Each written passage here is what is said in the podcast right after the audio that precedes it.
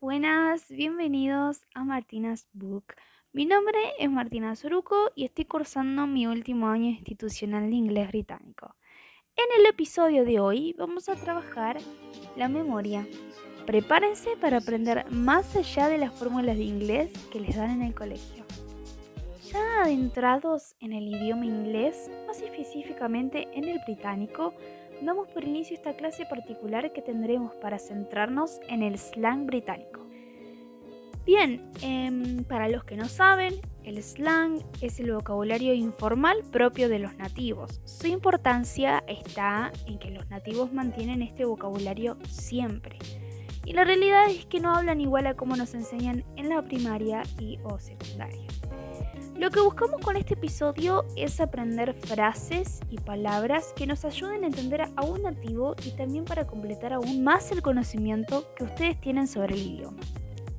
Me gustaría saber si es que nunca se preguntaron si la manera estructurada en la que nos enseñan inglés realmente sirve para aprender el idioma.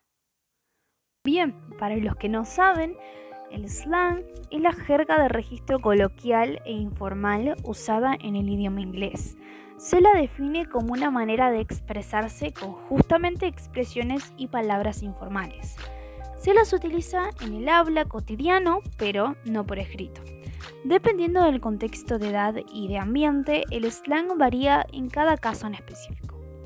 La mayoría de las palabras no se encuentran en el diccionario, puesto que no se las usan para ocasiones formales, como es por ejemplo en una institución o con alguna autoridad o cuando estamos hablando con extraños, etc.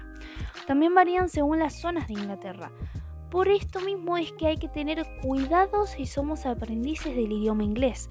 Hay que saber en qué ocasiones utilizar este vocabulario y conocer muy bien sus significados.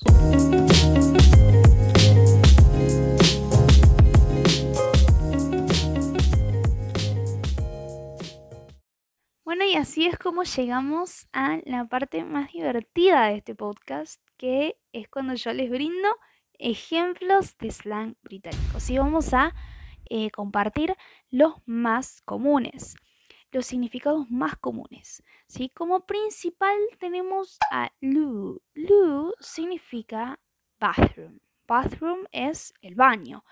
Y lo utilizarían, eh, por ejemplo, diciendo, Can I go to the loo? ¿sí? Luego tenemos bloody. Bloody, em, su significado literario es cubierto de sangre o sangriento, pero en este caso lo vamos a utilizar para intensificar un adjetivo o un sustantivo. Por ejemplo, it's bloody confusing. Otra palabra muy, muy común es kappa. Kappa es la abreviación de cup of tea. Em, por ejemplo, podríamos decir, Would you like a cup of coffee? Luego tenemos knackered. Knackered significa estar muy cansado, agotado, exhausto. ¿sí? Por ejemplo, I'm totally knackered. Bien. Otra palabra bastante común que se utiliza más que nada entre hombres, eh, pero desconocidos, es mate. Mate, por ejemplo, estás en el shopping caminando y de repente te chocas con un chico. Lo que dirías sería sorry mate. Como última palabra que traje para compartir y para enseñar, eh, tenemos a chuffed. Chuffed significa muy orgulloso, encantado. Por ejemplo, I'm very chuffed. Bueno, además les quise sumar frases comunes, ¿sí? Frases comunes británicas, expresiones que se usan mucho. Eh, tenemos como primera food of beans. Food of beans significa lleno de energía. No tiene nada que ver, pero significa lleno de energía. Luego tenemos pissed off. Pissed off es cuando alguien está súper enojado, ¿sí? cuando alguien está jodido. Y como última tenemos a taking the piece. ¿Qué significa? Tomar el pelo. Are you taking the piece? ¿Me estás tomando el pelo?